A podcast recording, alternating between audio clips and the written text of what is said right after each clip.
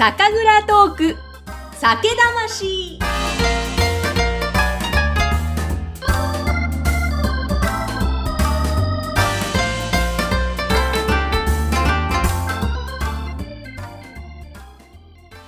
こんにちは。酒蔵ナビゲーターのぐっさんです。12月もおよそ3分の1を過ぎましたね。皆さん、師走忙しい毎日でしょうか。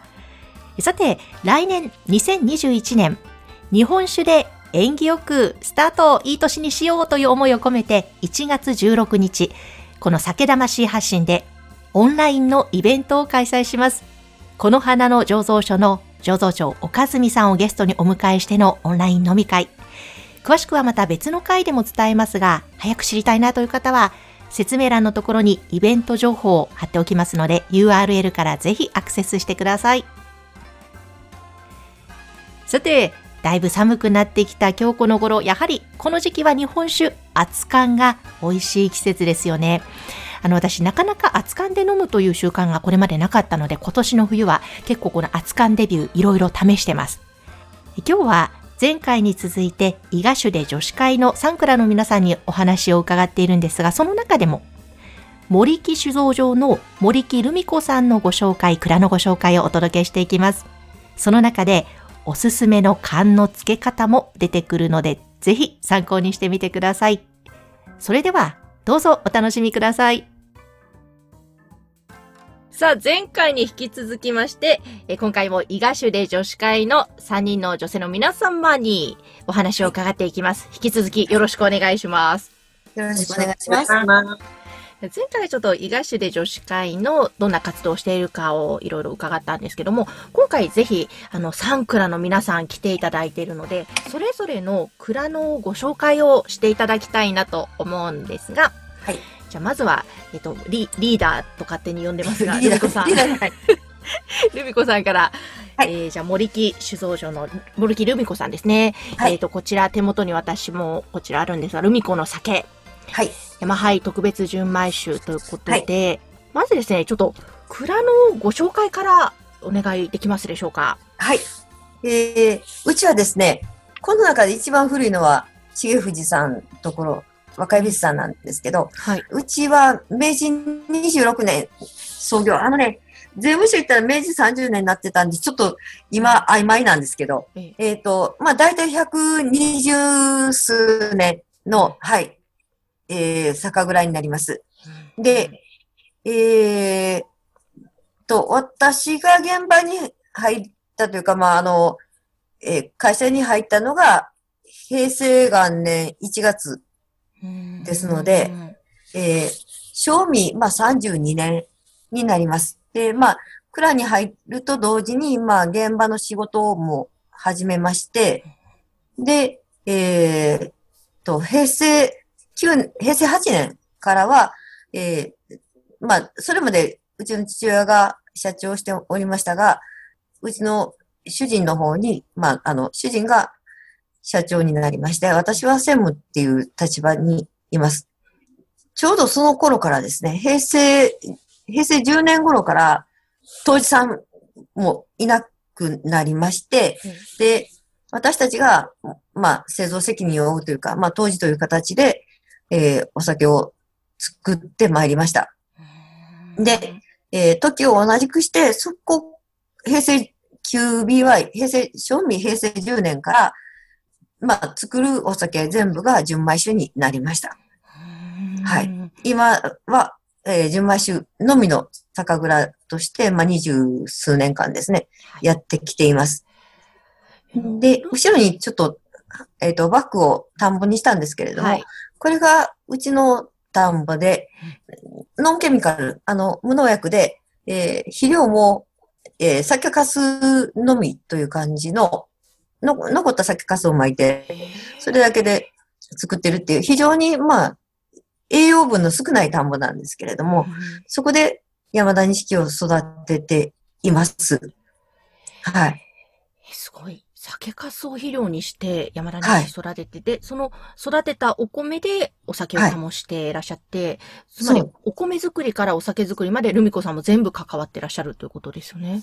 そうなっちゃいましたね。なんかね、うん、本当夏子の先そのまま行くような感じなんですけど、あの、たまたま補助整備で田んぼが帰ってきたので、JA さんに任せて、コシカニかなんか作ってもらおうかみたいな話もあったんですけど、せっかく酒作ってるんやから、あの、補助整備する前は、もうちょっとこう、ちっちゃな田んぼが点在してて、それを近所の人が、まあ、一緒に田んぼをやってくれてて、で、どこにうちの田んぼがあるかもわからない状態やったんですけども、補助整備があって、5000平米、5100平方メーター、5単ですね、が1枚ボンと帰ってきた分には誰も手をつけようとせずにというか、誰にも頼めなくて、で、それやったらお米作ろうと。で、せっかくやから酒米作ろうっていうので、初めはまだ錦じゃなかったんです。宮間錦っていうのを作ってて、そしたらこう、あの、宮間錦って和製なんで、コシヒカリと同じタイミングでこう、水利とか、まあ、池の水がもらえたりとか、あの、乾燥をかけるのも同じようなタイミングでできるので、で、初め和製を作ってたんですけど、えっ、ー、と、どうもなんか、あんまり、うちは宮間錦が上手じゃなかったみたいで、なんかあんまりね、納得のいくお酒にならなかったんです。で、平成9年か。大体その平成9年、平成10年ぐらいにうちは大変革があったんですけれども、はい、あの、しれっとですね、えー、元官邸官、いろんなところの官邸官室長をされてた長谷先生っていう先生が来られて、実は、重藤さんのおじいさんが、伊賀で山田錦をなんとか広めたいと。あの、山田錦って、まあ、昔はその手に入らなかったんですよね。あの、申し込んだところで。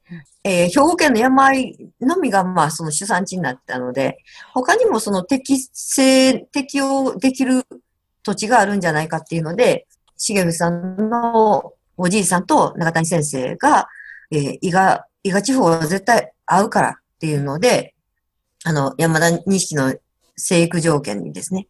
というので、一生懸命されてた先生が、まあ、あの、そこからまあちょっと伊賀の生産者の皆さんとか農家の方々が、まあ、その長谷先生の手を離れてしまったので、しばらく縁がなかったみたいなんですけども、たまたま来てくれはった時に、山梨式作れと。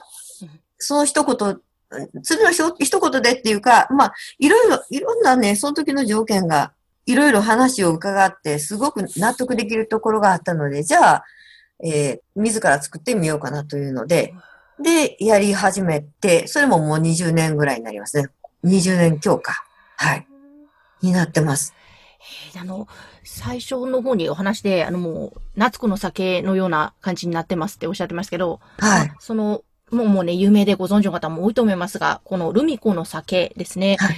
この夏子の酒の小瀬明先生が命名されて、このイラストも描いてくださったということで。そうなんです。はい。ノーギャラで。あ、そうなんですね。そうなんです。もうもうその頃、ちょっとそう、夏子の酒の漫画の連載が全盛期やった頃に、うちはもうあの死に亭でございまして、えっ、ー、とね、平成2年に大手の下請けが打ち切りになってから、うん、もう蔵としては生き残っていけないんじゃないかっていうので、もう廃業しようか。それとも、まあ、買い酒をして、ラベル、まあ、銘柄だけ、あ、その時はルミコの酒ではなか、なくて、そのメインの鯛の花っていうと銘柄だけやったんですけども、まあ、銘柄だけでも繋いでいこうかって、その二択やったんですね。うん、でもね、あの、私、あの、実は酒好きで、今更かよっていうやつですが。で、あの、やっぱ現場で酒作ってるのも、ほんまにしんどかったんですけど、うんしんどいけど、なんか、やっぱりゼロからというか、一からものが生まれていくっていう現場にいて、今触ってるお米が日々こう、刻々と変化して酒になっていくっていう、その臨場感がやっぱり、これは大事なもんやと思って、で、どんどんなんかその製造の方にも飲めていってですね、はい、結局今に至るまでその製造の現場にずっといるというような、はい。感じなんですが。子供の頃からして、この今のご自分って想像できてましたか？ああ、えっと、しんどすぎて、現場の仕事がですね。ええ、で、あ、そうそう、その、あの、ちょっと振り出しに戻りますけど、その、くらいやめようかなと思ってた頃に、たまたま夏子の酒の本を、漫画本を読んでですね。はい。で、背中を押される気持ちになって、うん、で、しかもあの、夏子さんの誕生日が、私の誕生日と一緒っていう、最後の最後のびっくりがあって。すごいですね。で、はい。これはやっぱり、酒蔵続けていかなきゃと、決意を新たにしてですね。その小田明先生にお手紙を書いたところから、なんかいろんなこと、いろんなことが動いていって。で、私がだから現場に、現場とかその会社を継いで酒造りを始めたのが32歳の頃で、はい、まあ55歳までここうや、これやってたらお、まあ上出来やろうと思って、でもその頃にはもう隠居したよなとか、きっと、きっともうその頃になったら隠居して大丈夫やろなとかって思ってたんですけど、60になってまだやってるっていう。ね、お米作りも今やってらっしゃるっていう。そうですね。はい。まだまだですね、これから。いやいや、膝痛い、腰痛い、辛いですよ、なかなか。あ確かに確かに重労働ですもんね。お酒も、ね、あの、田んぼもやって、お酒も作りもやってですもんね。そうですね。あの、なんか普通にやっぱ、あの、お米が入ってくると30キロのお米担ぎながら、こう、積んでいく。手で、手で積んでいくっていうのを、まあ、あの、何トンは、何トンが、何トンが入ってくるのを、みんなで寄ってたかって積み替えてるんですけど、あの、それぐらい、それぐらいこう省力化しようと思って、もリフトで入れる米蔵を作りたいなと思ってるんですけど。うん。えー、あ、ちょっとじゃあですね、画面共有で、今、 Zoom でお話を伺っていて、ちょっと YouTube の方でも流そうと思いますので、はい。えー、こちらですね、これが森木酒造場さんの蔵のそうなんです。えっ、ー、と、手作りの酒と書いてある下のところに銘柄があったんですけど、台風で落っこちで落っこちたままになってて。そうなんですね。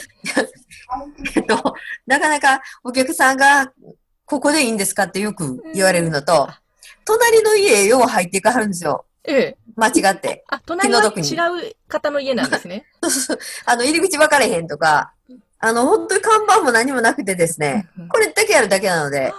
蔵見学はできるんですか？あ、はい、あのー、できます。えー、ただ、あのー、あのね、あんまり興味がない人が見ても本当に面白くない蔵なので、いや、お酒好きでお酒作りに興味のある方が入ってこられたら、あるいはちょっとその古い建物とかお好きな方が入ってこられたら、結構面白がってくれはります。大体こう、この横の方に、左端の方にこう入り口があるんですけど、一人入っていくのが精一杯なので、あの、そ、そんなこうディープな方やったら結構、はい、受けるかなっていう感じです。で、えっ、と、あえてその、酒造りとかそう、蔵の中の案内をする人がいるわけではないので、仕込み中はちょっと誰もあえてできませんので、あの、ご連絡いただければ、この日の、例えばお昼過ぎぐらいやったら、ちょっと手が空くので、小1時間ご案内できますよとか、あるいはあの、主販店さんですね、特約店の、まあ、量も、作ってる量も少ないので、割と、こう、幅広く出してるわけではなくて、特約店さんの主販店さんを通して販売をしていますので、特約店さんからのご紹介とかやったら、こちらも気が置けませんので、連絡いただいて、都合の悪い時はごめんなさいをさせていただきますけれども。わ、はい、かりました。はいそうしました。じゃあ、ちょっと最後にその、前回ね、最初の方にちょっと私が、まず乾杯で飲ませていただいたのが、このルミコのお酒、山杯特別純米酒、はい、山田錦をつく、使ったもので、えっ、ー、と、4年熟成したものでしたね。はい、すごく美味しかったんですけど、それで、あの、タイのアラニを、はい。ミコさん合わせていらっしゃいましたが、はい。タイのアラニはな、何でしたっけ？新酒を絞ったそうですね。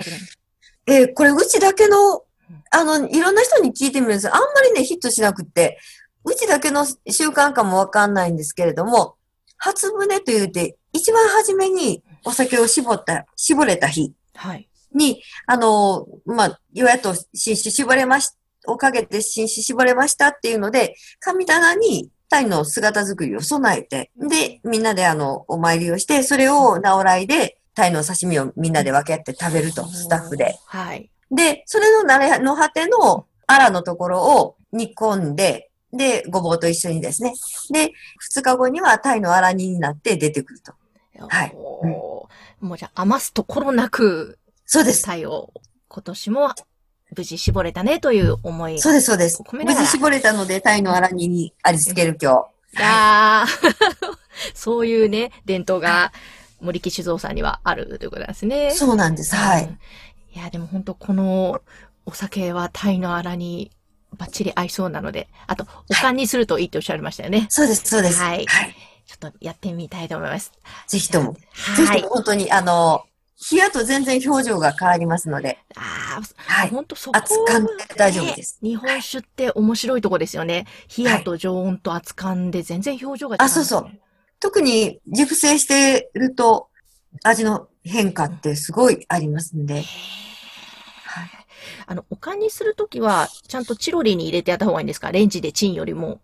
レンチンでもね、あの、そんな硬いことは言わないですけれども、うん、レンチンやと、どうしてもこう、上の方が熱くなっちゃうんですよ、ね。温度、温度ムラができてしまうので、私ね、もういちいちほら飲んでる時に立たなくてもいいように、ちょっと仮想背景変えますね。はい。今、ズームの仮想背景を変えてくださいました。はい、えー、はい、台所です。で、ティファールで、お缶つけます。へー。ティファールの中にチロリを、これはちょっとあの、鈴のチロリなんで、たまたま、たまたまこの間、あの、みんなで元すりをしながら飲んでたんで、鈴のチロリが手元にあったんですけど、はい。えっ、ー、と、アルミのタンブでもいいです。何でもいいので、私あの、ススはね、ほんとこれで1万7、8000しちゃうんですよ、今。